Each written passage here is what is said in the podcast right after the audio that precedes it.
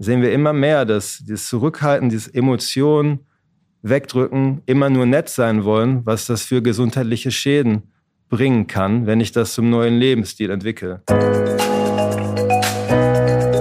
Diese oberflächliche Nettigkeit ist laut dem amerikanischen Psychotherapeut Dr. Brad Blanton der zentrale Treiber für den Dauerstress in unserer Gesellschaft. Die Forschung bestätigt ihn darin, da eine emotionale Dissonanz, also wir spielen Gefühle nach außen vor, obwohl wir uns ganz anders fühlen, ein stärkerer Einflussfaktor auf Burnout ist als Zeitdruck oder das Arbeitspensum. Eine Lösung, um diese Konflikte zu reduzieren und ein lebenswertes und lebendigeres Leben zu führen, könnte Radical Honesty sein, deren Bewegung auf Dr. Brad Blanton zurückzuführen ist. Zu Gast ist daher heute Marvin Schulz. Als Experte für Radical Honesty und Trainer am Radical Honesty Institut führt Marvin international verschiedene Workshops durch und unterstützt Menschen mit der Idee der radikalen Ehrlichkeit, um eine bessere, lebendigere und authentischere Kommunikation zu führen. Und damit herzlich willkommen bei Rebellisch Gesund. Mein Name ist Jonas Höhn und ich bin der Gründer der Detox Rebels. Wir begleiten Unternehmen zu einer attraktiven Unternehmenskultur und begeistern Mitarbeiter und Mitarbeiterinnen für den gesunden Lifestyle. Im ersten Teil unseres Gesprächs erfährst du, was Radical Honesty im Alltag konkret bedeutet, wieso es schädlich ist, seine Emotionen zurückzuhalten, wie die Übung manchmal tue ich so, als ob dir im Alltag konkret helfen kann und wie du tiefgründige und ehrliche Beziehungen führen kannst. Im zweiten Teil muss sich Marvin Schulz kritische Fragen stellen, ob Radical Honesty im Alltag wirklich so leicht umsetzbar ist und einen positiven Einfluss auf unser Wohlergehen hat. Im letzten Teil des Gesprächs erfährst du dann, wie Radical Honesty im Unternehmenskontext gelingen kann. Das heißt, wie kann ich mit meinen Kollegen, Kolleginnen und mit meinem Chef, mit meiner Chefin radikal ehrlich sein. Viel Spaß mit dieser Folge. Rebellisch gesund. Der Podcast von den Detox Rebels zu deinem gesunden Lifestyle.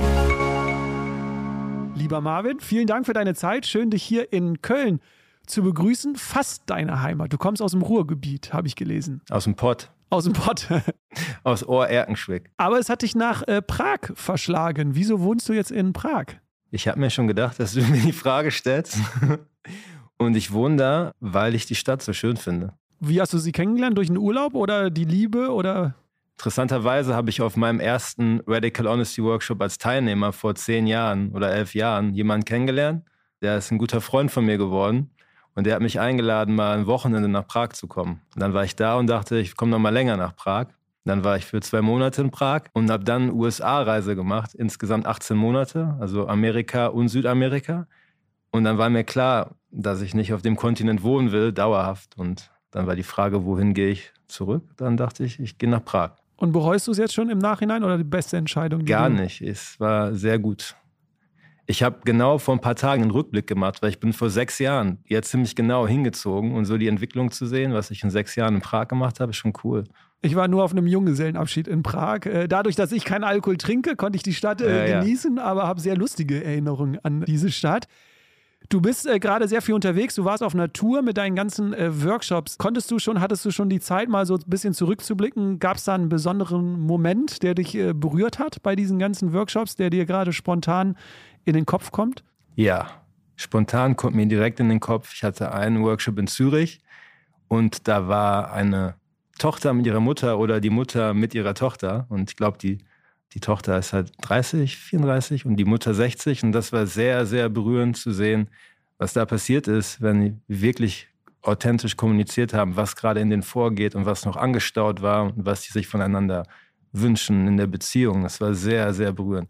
Spannend. Äh, apropos Radical Honesty, darum geht es ja heute. Ja. Wann war der letzte Moment, äh, an dem du bewusst gelogen hast, wo du nicht dein Gefühl geäußert hast, sondern was ganz anderes gesagt hast? Gerade eben an der Ampel beim Autofahren. Ich hatte das Fenster runter, war ein Mensch da, der nach Geld gefragt hat und ich habe automatisch gesagt, ich habe nichts. Und nach fünf Sekunden gecheckt, okay, du, du hast schon. Ja.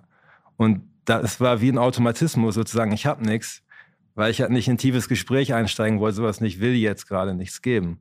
Aber nach ein paar Sekunden kam schon der eine kam Fall bei dir. Relativ schnell ist mir aufgefallen, dass das eine Lüge war, ja. Spannend, da sind wir ja schon mittendrin, ja. äh, Marvin, im äh, Thema. Wie gesagt, heute soll es um Radical Honesty gehen, denn äh, wir Menschen untertreiben oft im Alltag. Wir sind nicht ehrlich zu uns selbst, wir sind aber auch nicht ehrlich zu anderen. Und ähm, nach dem amerikanischen Psychotherapeut Dr. Brad Blanton, der ja die Bewegung äh, groß gemacht hat in den 90er Jahren, ihm erscheint diese oberflächliche Nettigkeit, die wir im Alltag haben, als zentraler Treiber für den Dauerstress in unserer Gesellschaft.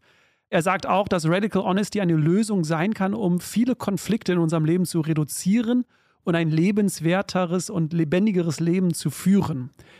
Magst du mal den Zuhörer und Zuhörerinnen erklären, was ist eigentlich Radical Honesty? Was können wir darunter verstehen? Was sind so die Gedanken, die wir dafür brauchen? Also in erster Linie will ich sagen, dass viele Menschen in unserem Sprachraum, in dem deutschsprachigen Raum, das Wort radikal erstmal falsch verstehen. Es hat irgendwie so den Anschein, dass radikal immer was Aggressives, Extremes oder was Brutales ist. Und das meinen wir mit dem Wort gar nicht. Für uns heißt radikal Radis. Ich glaube, ich bin mir nicht sicher, ob das Sanskrit oder aus dem Griechischen kommt, keine Ahnung. Es heißt aber Wurzel oder Quelle. Und die Idee von Radical Honesty ist, mit mehr Tiefgang zu kommunizieren oder das zu sagen, was halt wirklich gerade da ist. Und in erster Linie ist Radical Honesty eine Wahrnehmungspraxis, weil wenn du dir die Worte anguckst, Wahrheit und Wahrnehmung, ich sage immer, du kannst ja nur über die Dinge die Wahrheit sagen, die du auch wirklich aktiv checkst. Und es fängt halt an damit, mehr Dinge wahrzunehmen, als nur die schnellen Gedanken, die Automatismen. Das heißt, Radical Honesty für mich ist so, ich hinterfrage den Autopiloten, den festgefahrenen, so wie ich gerade an der Ampel, ne, das war mein Autopilot, und den da bewusst zu werden und den aktiv zu hinterfragen und umzuprogrammieren, indem ich sage, indem ich wirklich sage, was wirklich gerade da ist, wie ich mich wirklich fühle und was ich wirklich denke. Also es geht um Situationen, in denen wir unsere Emotionen zurückhalten und dann in dem Sinne nicht ganz ehrlich zu uns, aber auch zu anderen sind, Gefühle unterdrücken anderes Beispiel wäre ja auch, wenn ich jetzt wütend bin, weil du mich gerade anschreist, ich aber diese Wut nicht rauslasse, sondern eher überlege so, vielleicht hast du ja recht oder was wären jetzt die Konsequenzen, wenn ich dir jetzt antworte. Also es geht nicht um das generelle Lügen, sondern eher um die emotionale Unehrlichkeit. So kann man das doch auch beschreiben, oder? Ja, also in der Arbeit, die, wie ich sie unterrichte mit Radical Honesty, ist eine der schädlichsten Formen von Lügen ist das Zurückhalten von wichtigen Informationen, wie es mir gerade geht. Und viele Leute wachsen halt damit auf, dass du redest nur, wenn du gefragt wirst oder du musst ein gutes Bild übermitteln, du musst den ideal sozial akzeptierte Person darstellen. Und dann lernen wir Emotionen, da können wir später noch im Detail mehr reingehen, das ist ein großes Thema, zurückzuhalten und zu deckeln. Was sind denn die negativen Folgen, wenn wir das so machen? Also wenn wir uns so verhalten im Alltag, was, was passiert denn da? Emotionen sind ja vollkommen natürliche Reaktionen auf die Umwelt. Das heißt, irgendwas passiert und ich habe darauf meine emotionale Reaktion. So, jede Emotion hat einen Verlauf, dass sie eine Phase hat, wo es beginnt, wo es einen Höhepunkt gibt und wo sie wieder abschwingt. Und wenn wir diesem Verlauf im Weg stehen, wenn wir sagen, ja, wir wollen Wut nicht oder wir wollen Trauer nicht zulassen, hat das immer was mit Körperanspannung zu tun. Weil ich halt den körperlichen Kanal irgendwie zumachen muss. Eine der besten Methoden, die Kinder lernen, ist weniger zu atmen. So, dann nimmst du erstmal der Emotionen die, die Energie raus, ja? Oder dann mich anzuspannen.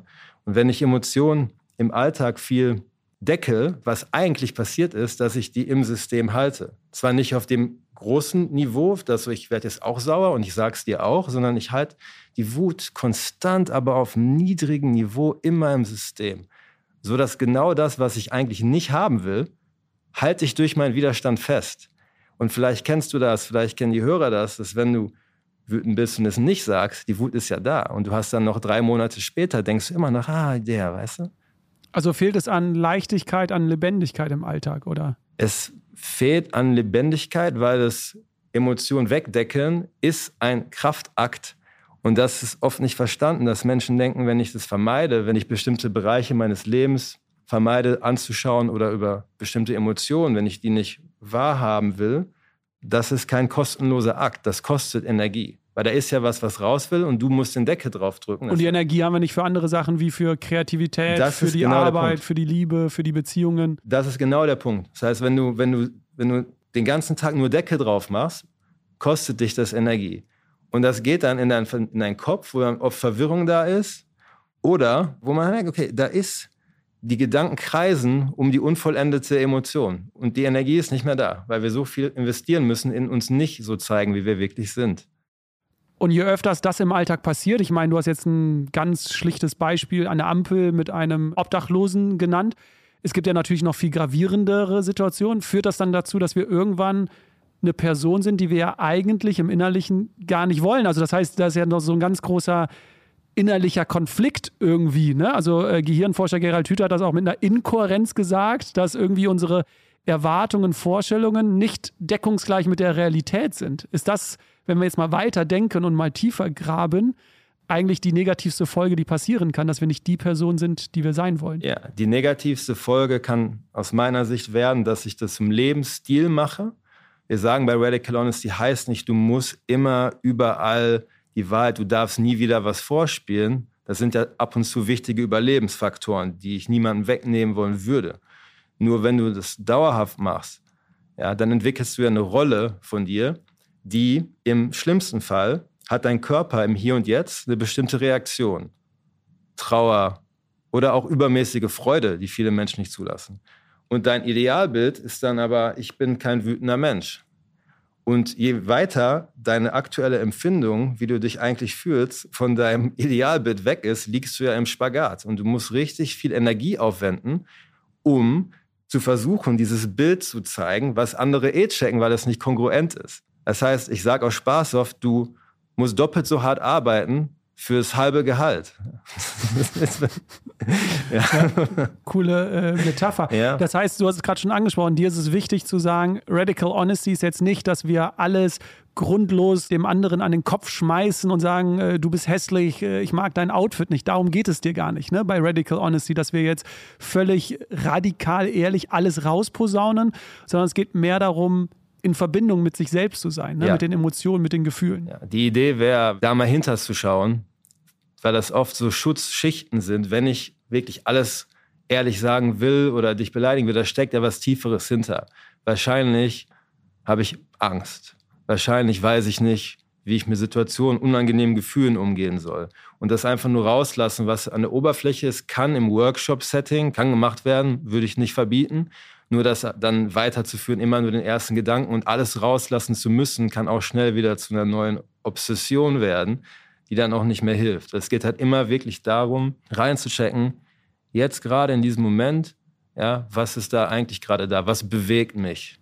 Aber warum verhalten wir uns denn so im Alltag, wie wir uns gerade verhalten? Also wir machen ja gerade das Gegenteil. Wir kommen ja gleich dazu, wie es vielleicht auch anders geht, aber warum verhalten wir uns da äh, genau so, wie du es gerade beschreibst? Weil wir dazugehören wollen, weil wir äh, sympathisch rüberkommen wollen, weil wir harmoniebedürftig sind? Also warum haben unsere Eltern uns so erzogen? Das weiß ich auch nicht. Und ich glaube, dass sich das über die Jahre ergeben hat. Das ist eine gute Frage. Ich kann ja sagen, wie es bei den meisten Einzelnen anfängt, nur ich weiß nicht, ob das auf die Gesamtgesellschaft zu übertragen ist. Es fängt ja irgendwann damit an, dass ich als Kind frei bin, ungehemmt im Ausdruck bin und mich frei durch die Welt bewege, Kuriositäten folge, auch Emotionen relativ schnell ausdrücke und die noch nicht hemme. Was dann passiert ist, die meisten Leute lernen halt irgendwann relativ bald, dass bestimmte Emotionen nicht toleriert sind vom Umfeld. Du darfst nicht sauer auf uns sein. Oder sei mal nicht so traurig. Ja? Oder du als Mann weinst du doch nicht.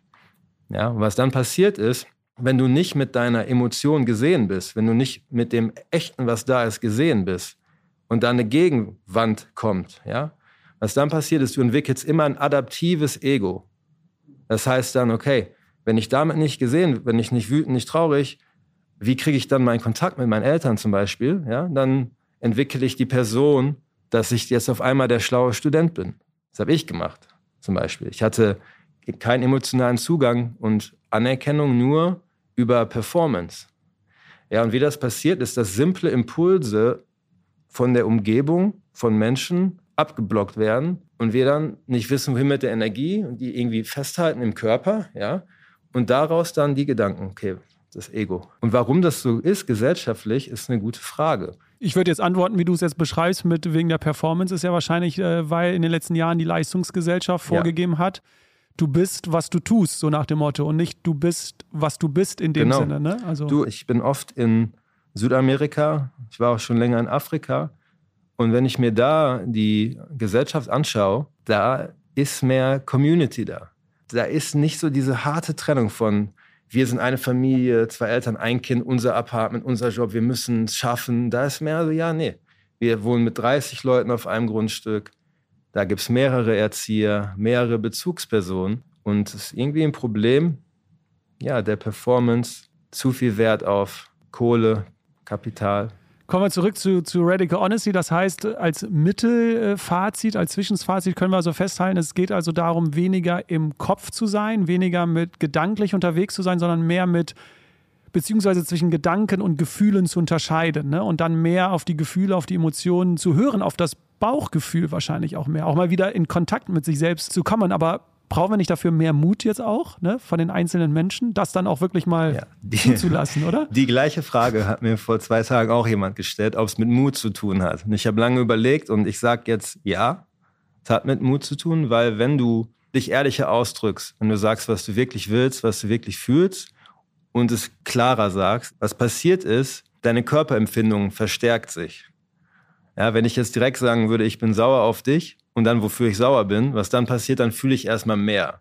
Und das ist Mut oder ich muss gewillt sein, für kurze Momente mit unangenehmen Empfindungen leben zu können, die ich nicht kontrollieren kann. Und ich muss meiner Kontrollidee vom Verstand, so dieses, das kannst du aber jetzt nicht machen, pass mal auf, was soll passieren, misstrauen und darauf vertrauen, dass ich mit Gefühlen umgehen kann, die ich nicht kontrollieren kann.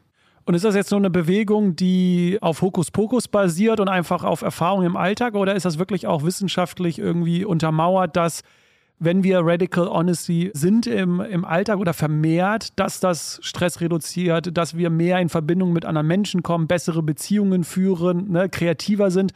Ist das wissenschaftlich fundiert oder wie sieht das da bei euch in der Bewegung aus quasi? Ja, also die Ideen von Radical Honesty, die haben wir uns nicht ausgedacht, sondern die kommen aus den früheren Gestalttherapiebewegungen, kommen aus der Hypnotherapie. Und wir sehen immer mehr, wenn wir uns mit Trauma beschäftigen, mit bestimmten Büchern wie von Gabor Mate, The Hidden Cost of Stress, sehen wir immer mehr, dass das Zurückhalten, diese Emotionen wegdrücken, immer nur nett sein wollen, was das für gesundheitliche Schäden bringen kann, wenn ich das zum neuen Lebensstil entwickle. Also wenn ich das nur noch mache und wenn ich denke nur positiv, positiv, halte ich daran fest, und Wut vor allen Dingen dreht sich dann ja gegen mich. Wenn der nicht nach außen, die löst sich ja nicht einfach auf, wenn ich sage, ich bin Harmoniemensch, sondern die geht gegen mich. Ich weiß nicht, was, was du als wissenschaftlich anerkennen würdest. Es gibt viele Leute, Traumaexperten, die es genauso sehen. Dass ich hatte eine Studie im äh, Vorfeld äh, rausgefunden, die werden wir natürlich äh, verlinken. Das Ergebnis war, dass eine emotionale Dissonanz einen großen Einflussfaktor auf Stress und Burnout hat, sogar mehr Einflussfaktor als die Arbeit oder der Zeitstress. Also das war, wo ich dachte, oh, die emotionale äh, Dissonanz, dass das doch einen erheblichen äh, Einflussfaktor hat. Ja. Aber wir kennen es ja auch aus dem Alltag. Ne? Ich glaube, du hast eben, glaube ich, gesagt, wir haben meistens was in unserem Kopf.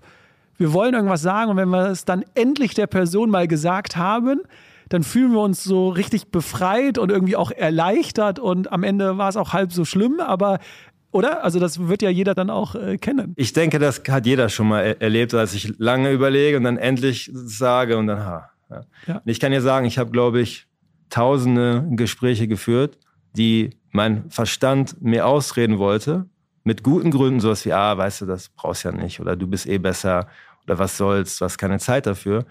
Aber keins der Gespräche, die ich dann geführt habe, war auch nur annähernd so, wie ich es mir vorher überlegt habe.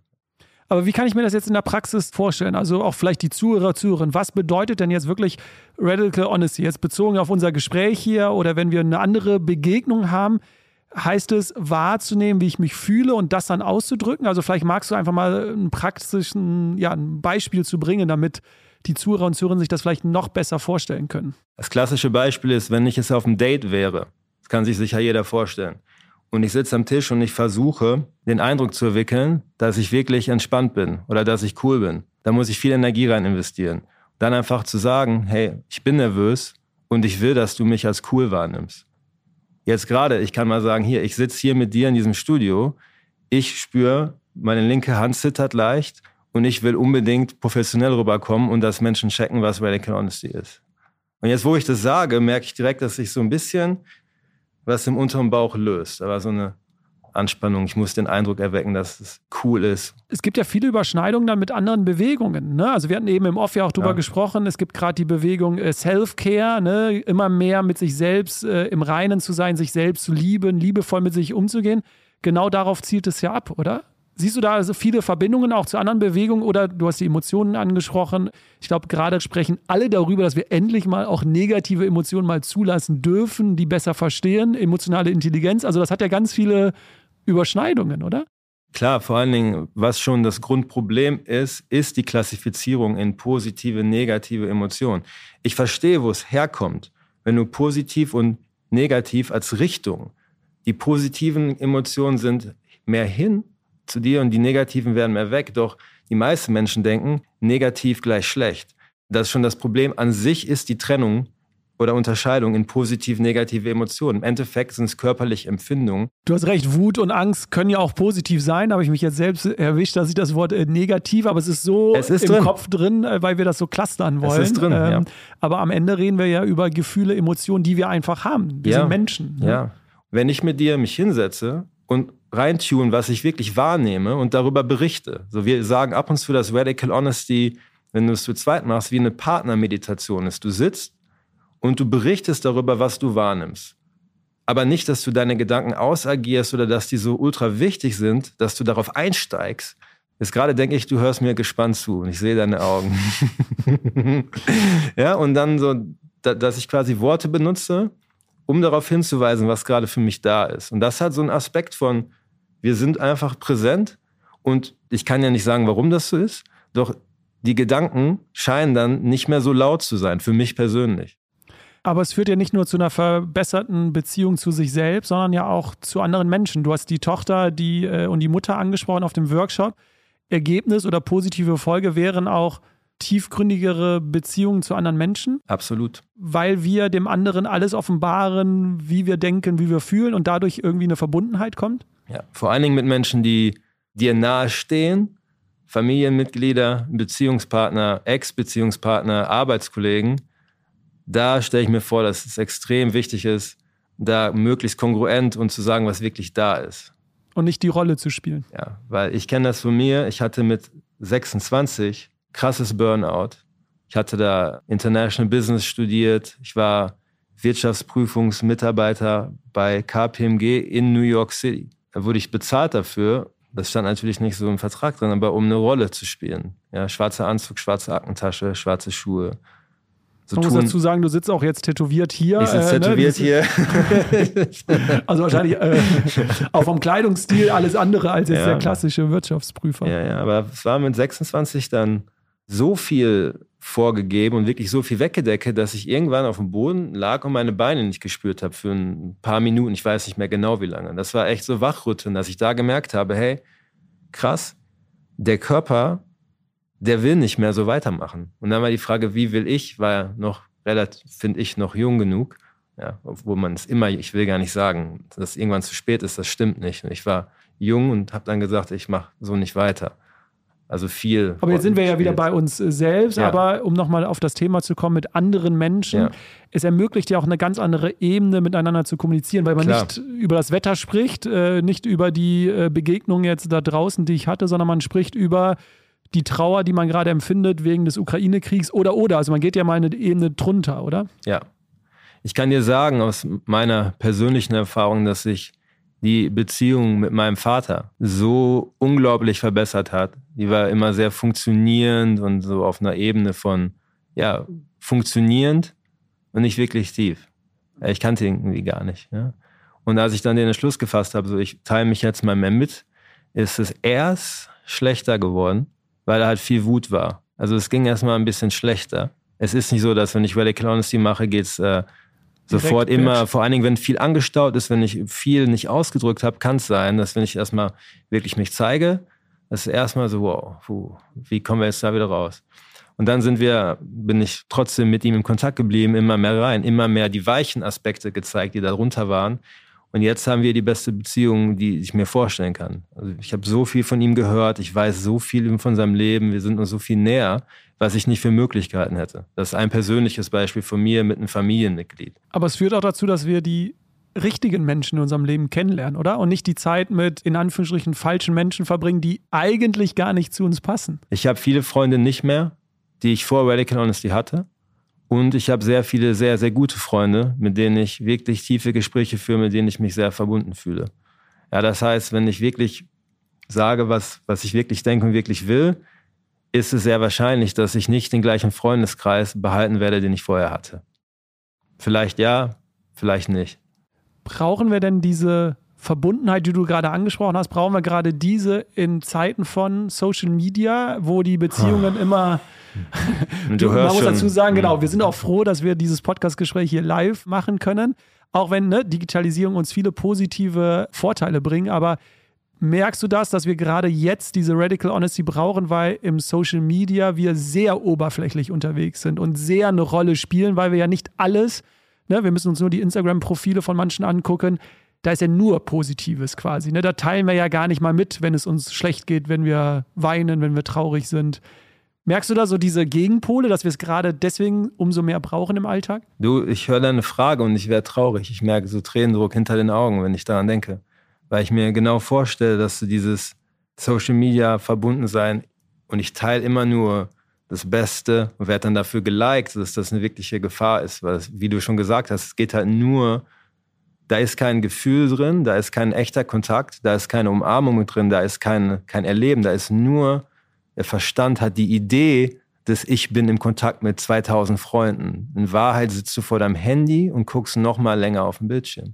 Und wer ist wirklich auch interessiert an einem anderen Menschen? Also nur weil jetzt jemand kommentiert oder liked, ist er an deiner Person interessiert. Ne? Also ich kenne das selbst wie viele gucken meine Stories, aber wenn ich dann frage, wer Zeit für einen Kaffee so, äh, meldet sich keiner. So nach dem Motto, jetzt mal wirklich sehr extrem gesprochen, aber ich merke ja schon da, eigentlich, die interessieren sich irgendwie für mein Leben, aber die würden sich nie live mit mir irgendwo mal treffen oder so. Auch wenn sich das jetzt traurig anhört, jetzt bin ich Radical Honesty, aber diese Gedanken hatte ich. So brauchen wir nicht mehr von Grund auf mehr Ehrlichkeit, Verbundenheit im Alltag, weil digital die Beziehungen so laufen, wie sie leider laufen.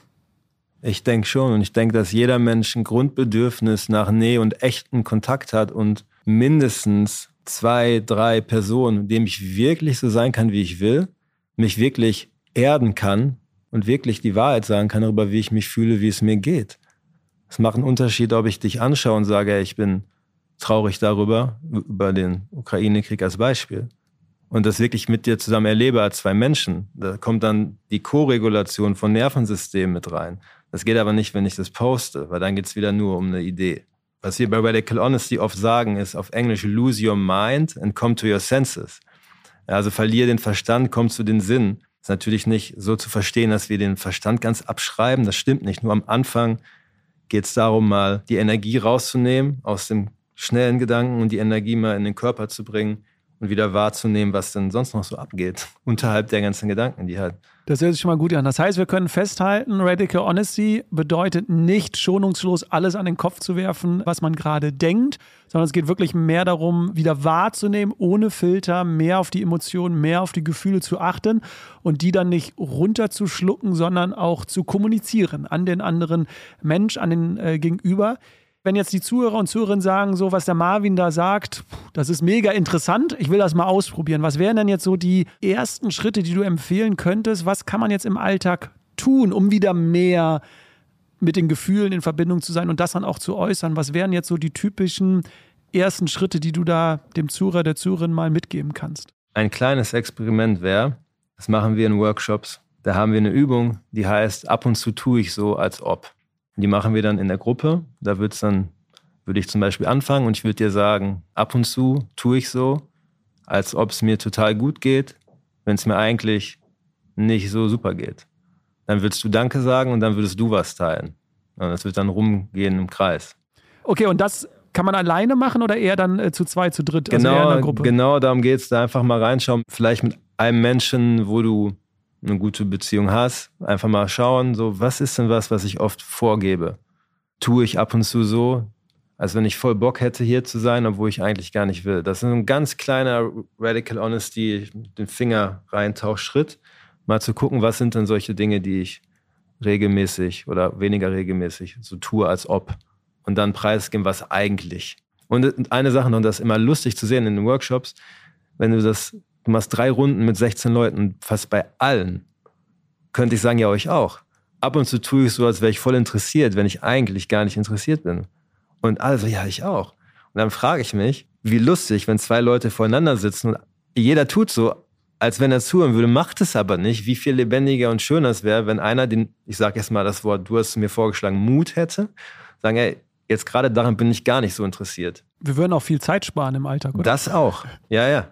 Aber hat es nicht auch ganz viel mit Achtsamkeit zu tun? Du hast ja auch Wahrnehmung äh, angesprochen, also achtsamer mit seinem Bauchgefühl, mit seinen Emotionen umzugehen. Das ist ja die Voraussetzung überhaupt, um dann das auch zu kommunizieren. Also bevor ich etwas kommuniziere, muss ich es ja erstmal wahrnehmen. Ist das nicht auch, also Achtsamkeitsübungen, all diese Methoden und Übungen äh, auch die ersten Schritte, oder? Voll. Wenn wir längere Workshops machen, ist immer morgens Bewegung mit drin, Meditation mit drin, Yoga mit drin ich sage jetzt wir, weil ich sag mal, ich beziehe es mal auf mich, weil ich am Anfang erstmal daran arbeiten musste, mein schnelles Denken und schnelle Meinung bilden kurz zu unterbrechen, dass ich da so eine Distanz reinbringe, dass ich nicht bin, was ich denke, dass da, okay, das ist auch was, was es gibt, nur ich bin ein bisschen davon entfernt. Da üben wir sehr viel mit äh, Meditation, Bewegungspraxis, Kontakt, also voreinander stehen, bestimmte Distanzen, um mal reinzuspüren, was ist eigentlich da, ja. Und um vielleicht auch Angst den Zuhörer und Zuhörerinnen zu nehmen beim Ausprobieren, es gibt kein richtig und kein falsch, oder? Gar nicht. So ein bisschen wie so ein Seismograph heißen die. Die Teile, die Erdbebenstärke messen, kennst du die? Das ist ein Seismograph, ne? Mhm. Du bist halt so, nee, nee, mal, mal drüber, mal drunter, mal drunter, mal drunter. Und wir, mit Radical Honesty versuche ich halt wirklich das zu treffen, verbal, was ohnehin mein Körper kommuniziert, was da ist. Und dann kriege ich eine Resonanz und dann spiele ich, oh ja, das ist gut. Und mal sage ich was, was zu viel oder zu wenig und es gibt kein richtig und kein falsch. Es ist halt eine Einladung, ein kontinuierlicher Prozess, dass ich mich mehr öffne und wirklich mehr zeige, was da ist. Marvin, ich habe es ja schon angekündigt, äh, bevor wir am Ende, das wird glaube ich noch spannend, auf den Unternehmenskontext gehen. Also liebe Zuhörerinnen, liebe Zuhörer, es lohnt sich äh, dran zu bleiben. Jetzt kommt so der Bereich, ich öffne ihn jetzt schon mal für dich, von kritischen Fragen, weil wir haben uns natürlich im Vorfeld sehr intensiv äh, damit beschäftigt und hier und da, als ich was gelesen habe, kamen mal kritische Fragen in mir auf, ja. die ich jetzt gerne an dich äh, weitergeben möchte und bin mal gespannt, was du da äh, antwortest. Denn wenn ich so mir die Bewegung angeschaut habe oder so die Gedanken und auch ein paar Interviews gelesen habe, war das so für mich auf den ersten Blick erstmal sehr egoistisch äh, betrachtet. Also sehr aus diesem, okay, es geht jetzt um mich, was fühle ich jetzt, was für Emotionen habe ich und das kommuniziere ich. Natürlich, da gebe ich dir erstmal recht, es geht immer erstmal um uns selbst, ne? nur weil wir glücklich und gesund sind, können wir auch für andere Menschen da sein. Aber ich hatte irgendwie so das Gefühl, geht dieses ganze Empathie, also empathisch zu sein, nicht unter. Also gehen so Fragen wie, was braucht denn jetzt der Marvin? Braucht er nicht mich jetzt, damit ich ihm mal zuhöre, weil ihm geht es anscheinend nicht so gut und ich lasse jetzt mal meine Gefühle außen vor, weil ich helfe dir jetzt. Also kannst du meinen Gedankengang Klar, verstehen, absolut, ob es voll. zu egoistisch vielleicht mhm. ist, diese, diese Gedanken? Ja. Ich verstehe total, was du meinst mit der Empathie. Und für mich ist es gelebte Empathie, wenn ich erstmal auf mich achte. Ist ein bisschen wie im Flugzeug mit dem Beispiel mit der Sauerstoffmaske. Ne? Und äh, wenn ich jetzt mich mit dir treffe und ich habe die Idee, dir zu helfen, dann bin ich für dich da. Wenn ich aber im Prozess des dir helfen nach zwei Stunden merke, du sagst immer wieder das Gleiche und ich werde langsam sauer. Und dann will ich aber weiterhelfen und ich werde dann auf einmal wird mein Helfen ein bisschen lauter und ich werde sagen, du sollst mal das Buch lesen.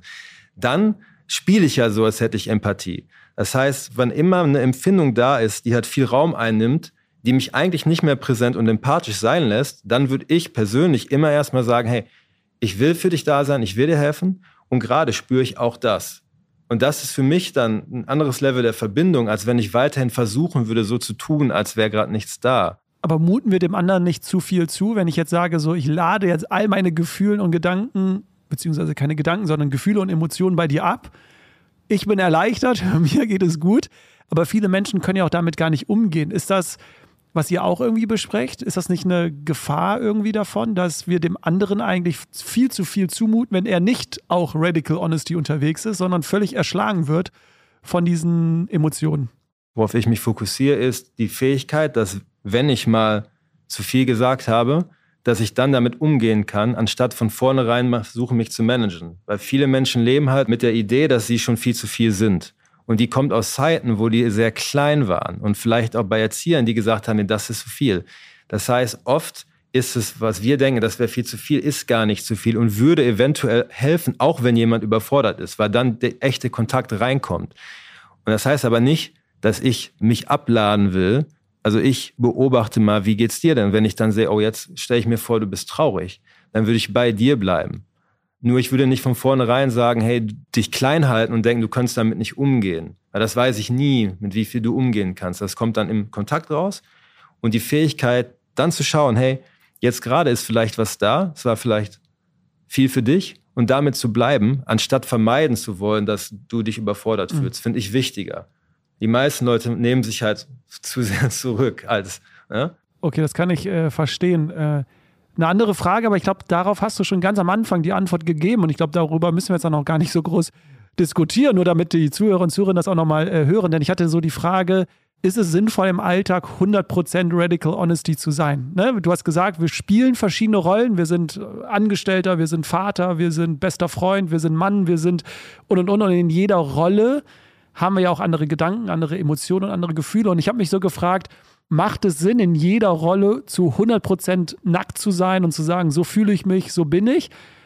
Oder ist es nicht sinnvoll im Alltag 5%, 10% doch hier und da noch in Anführungsstrichen Geheimnisse zu haben, etwas zurückzuhalten. Also, aber da hast du ja schon gesagt, ja. ihr, du erwartest gar nicht, ne? Überall zu 100% Radical Honesty. Du, ich mach's selber nicht. Ich. Warum nicht? Bequemlichkeit.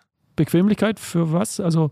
Wenn ich eine Rolle spiele, ist es erstmal leichter. Weil ich halt oft weiß, okay, wenn, wenn, wenn ich jetzt das aufmachen würde, würde ich erstmal mehr erleben. Und ich habe lange am Anfang, als ich Radical Honesty erlernt habe, wirklich so ein Radical Honesty or Die Approach, dass ich mal ein, zwei Jahre, das heißt nicht jeden Gedanken, aber es ist wirklich krass, überall gemacht. Ja, das war auch gut. Und jetzt gerade bin ich in der Phase, wo ich nicht überall immer die Wahrheit sage. Und ich sehe es erst eine Einladung und eine Möglichkeit. Der Punkt ist aber auch der, ich kenne es seit zehn Jahren. Ich habe krasse Gespräche geführt, die ich nicht führen wollte. Und ich habe jetzt ein bisschen mehr Perspektive als vorher. Trotzdem muss ich auch aufpassen, dass ich nicht zu äh, full of shit bin und mir dann selber wieder was einrede. So, ja, ne? Also würdest du sagen, deine Empfehlung wäre es auch nicht zu 100% Radical Honesty zu sein? Guck mal, der Punkt ist der, wenn ich das sagen würde, würden die Leute sich genau die Person raussuchen, bei denen die wirklich von Honesty profitieren können und mit der nicht reden. Das ist immer der Punkt, Menschen suchen immer danach, nach dem einen Ausweg, genau nicht das Gespräch zu führen, was sie Nach eigentlich, dem bequemsten Weg. was sie eigentlich führen sollten. Und das, nein. Du, jeder, für genau das Gespräch, von dem du Angst hast, weil da steckt nämlich die Energie hinter.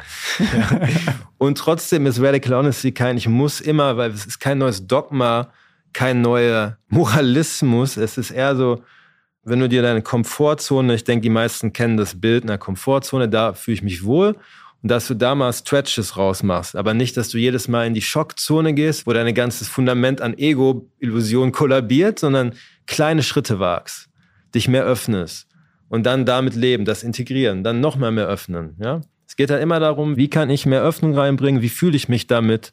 Würdest du sagen, es gibt Regeln dafür, wie man Radical Honesty im Alltag ähm, umsetzen kann?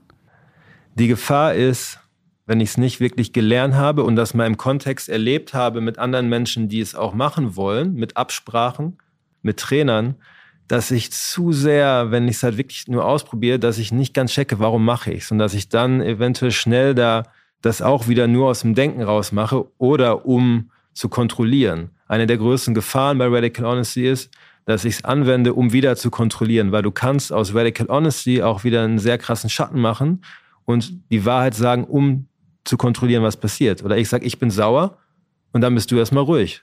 Ja, da musst du halt immer wieder dein eigener Schiedsrichter bleiben. Und das die Frage mit Intention. Warum sage ich das jetzt? Und das kann, wenn du, wenn du es nie gelernt hast, wenn du nur sagst, ich mache jetzt Radical Honesty, die Gefahr sein, dass du dass sein Verstand dich ein bisschen wieder in sein Spiel reinzieht, aber jetzt mit Honesty. Okay.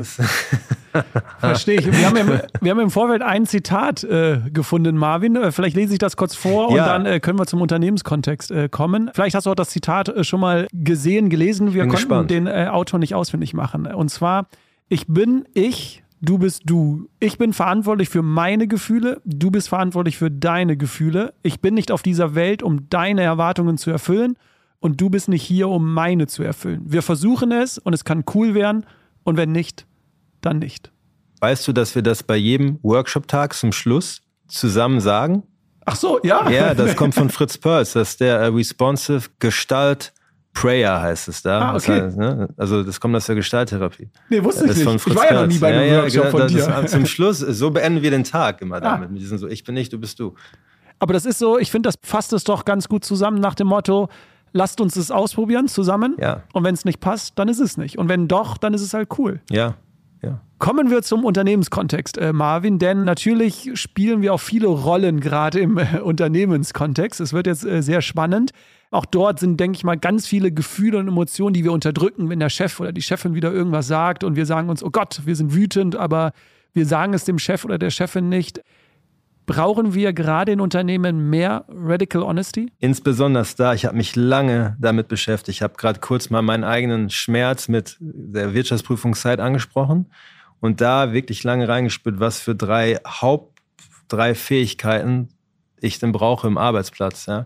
Und ich sage ganz klar, ich brauche mehr Menschen im Unternehmen, die auf ihre Grenzen achten, die Nein sagen, weil wenn sie das Nein im System haben, es aber nicht sagen, dann kommt es raus, es kommt irgendwie raus, ich kenne das von mir, ich vergesse die Deadline, oh mein Gott, war da eine Deadline, habe ich gar nicht gewusst. Und vielleicht wusste ich es auch nicht, aber das Nein sagen, reinspüren, sagen, das ist gerade zu viel. Auf die Grenzen achten, ganz wichtig.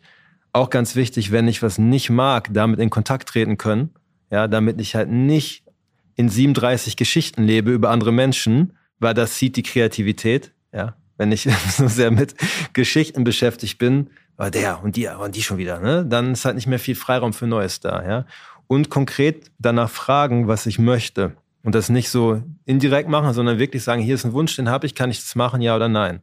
Mal nicht in Fantasiewelten zu leben, was wäre, wenn, ich hoffe, der Chef kann meine Gedanken lesen.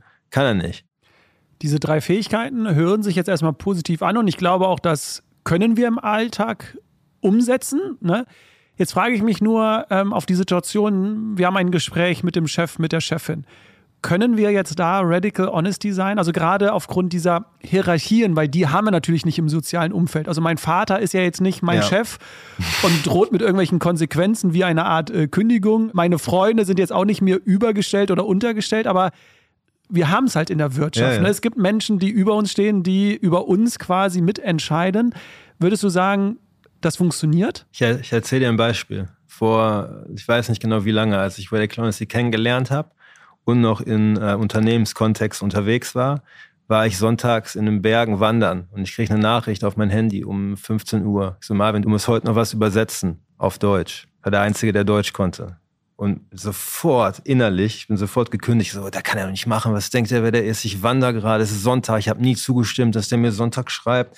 Und richtig krassen Film, der auf Wut basiert hat. Die so krass, da ist eine Grenze von mir, sonntags arbeiten auf keinen Fall und die wurde überschritten beziehungsweise äh, Versucht. versucht zu, ne, wusst, ne? Und dann Zu montags, testen, montags, montags habe ich dann den Menschen gesehen und mein Herz schlägt schneller, weil ich wusste, dass ich es ansprechen werde. Und ich habe ihn dann am Montag gesehen und mich hingesetzt und erst auf den Boden geguckt und nicht in die Augen geguckt und dann den kam irgendwann so, dann war der Wunsch, mich auszudrücken und der Mut stärker als die Angst. Und dann, ey, ich will dir was sagen, ist richtig schwer für mich, ich habe auch Angst und ich nehme dir übel, dass du mir am Sonntag geschrieben hast. Ich will sonntags nicht arbeiten.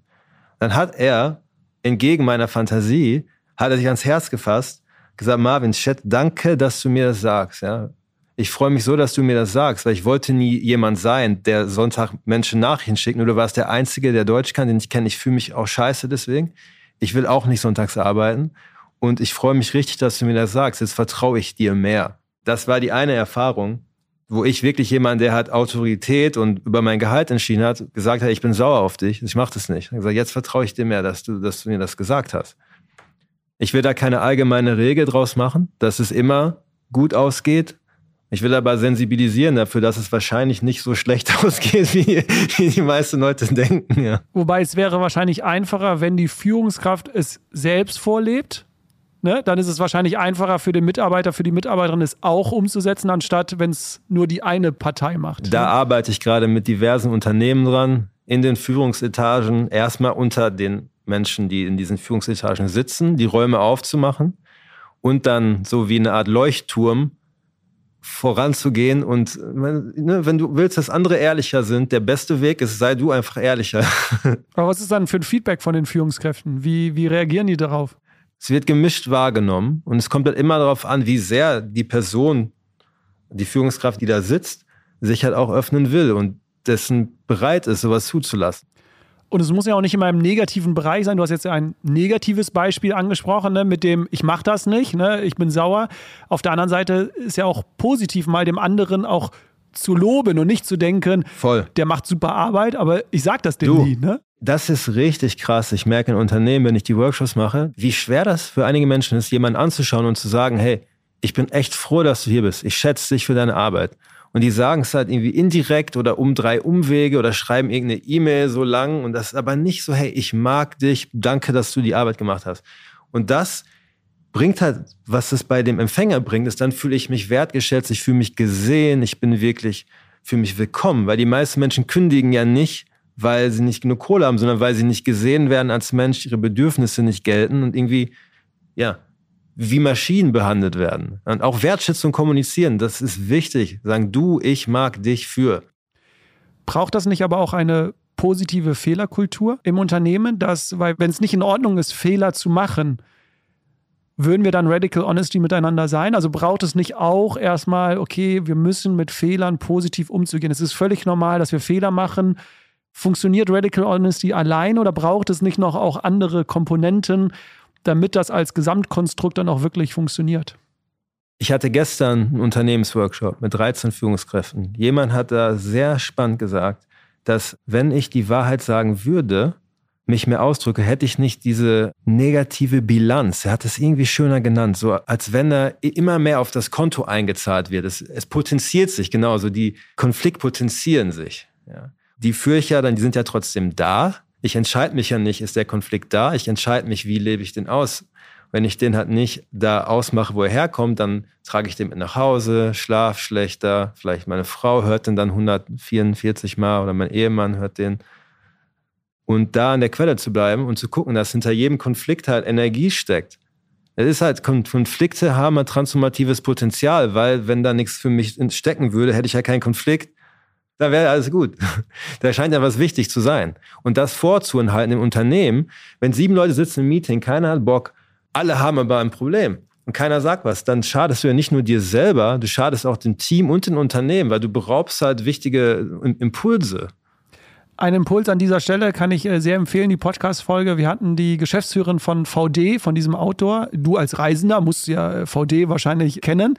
Die Antje von Dewitz und äh, die haben in ihrem Unternehmen ein Störgefühl in der Kultur. Das heißt, wenn die in Meetings sitzen, können Mitarbeiter oder dürfen Mitarbeiter und sind sie erlaubt oder müssen wenn sie ein Störgefühl haben. Das heißt, wenn irgendjemand etwas sagt, dann wird äh, gesagt, du, sorry, ich habe gerade ein Störgefühl, denn du hast gerade das und das gesagt, aber ich denke gerade, ist das überhaupt richtig? Habe ich das richtig verstanden? Und das fand ich, passt ja voll dazu, ne? Zu diesem, hat auch ein schöner Begriff, dieses, du, sorry, ich habe gerade ein Störgefühl.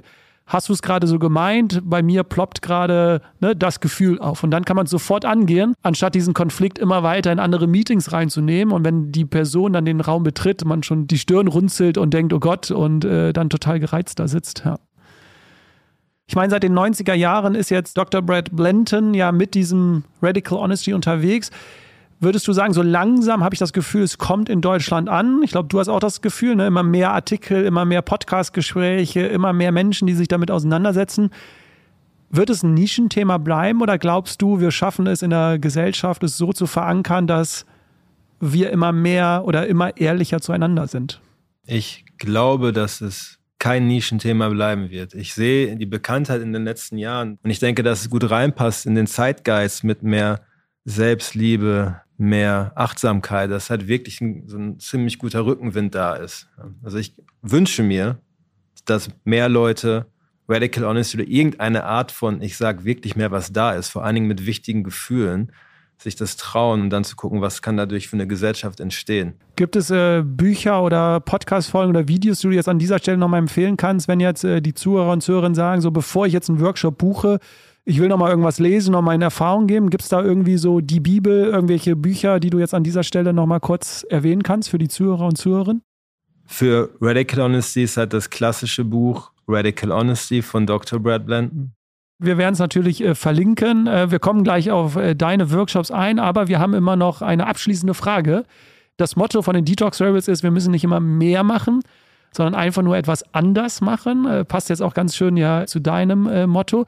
Was würdest du jetzt wünschen, abschließend, im Bereich Radical Honesty? Was würdest du dir wünschen, was wir Menschen zukünftig anders machen? Pausen, zwei, dreimal atmen, uns reinspüren, was wirklich gerade da ist und weniger Worte benutzen, die wirklich passen, anstatt viele Worte benutzen, die eine Geschichte erzählen. Das ist doch, ein, ist doch ein schöner äh, Abschluss, finde ich. Ich kann lernen, mal weniger Worte zu benutzen. Mir wird immer gesagt bei Fragen, äh, ich wiederhole mich sehr oft. Deswegen, das nehme ich ja. mir auf jeden Fall schon ja. mal äh, zu Herzen. Erstmal vielen Dank für deine Zeit, für die Impulse. Wer mehr über dich erfahren möchte, äh, unter dem Namen Marvin Schulz äh, findet man relativ viel. Es gibt auch einen äh, Fußballer. Fußballer, den ja. man äh, sofort findet. Das heißt, vielleicht bei Marvin Schulz noch Radical Honesty dazu eingeben, dann wird man auf jeden Fall mehr von dir finden. Du gibst äh, Workshops äh, international auf Deutsch, auf Englisch. Du bist ja. überall unterwegs. Du bildest aber auch Trainer aus. das hatten wir anfangs erwähnt. Gibt es noch etwas, wie man mit dir in Kontakt tritt oder sind das so die Haupt also das Trainerausbildung mache ich natürlich nicht alleine. Ne? Das ist, äh, ich bin Teil davon. Und ja, meine Webseite Marvin Schulz, kein T, also schulz.com, da bin ich unterwegs. Da schreibe ich fast täglich einen kleinen Blog. Und da bin ich am meisten unterwegs. Super. Ja. Marvin, äh, vielen Dank und das meine ich wirklich von Grund auf äh, ehrlich, äh, total spannendes Gespräch.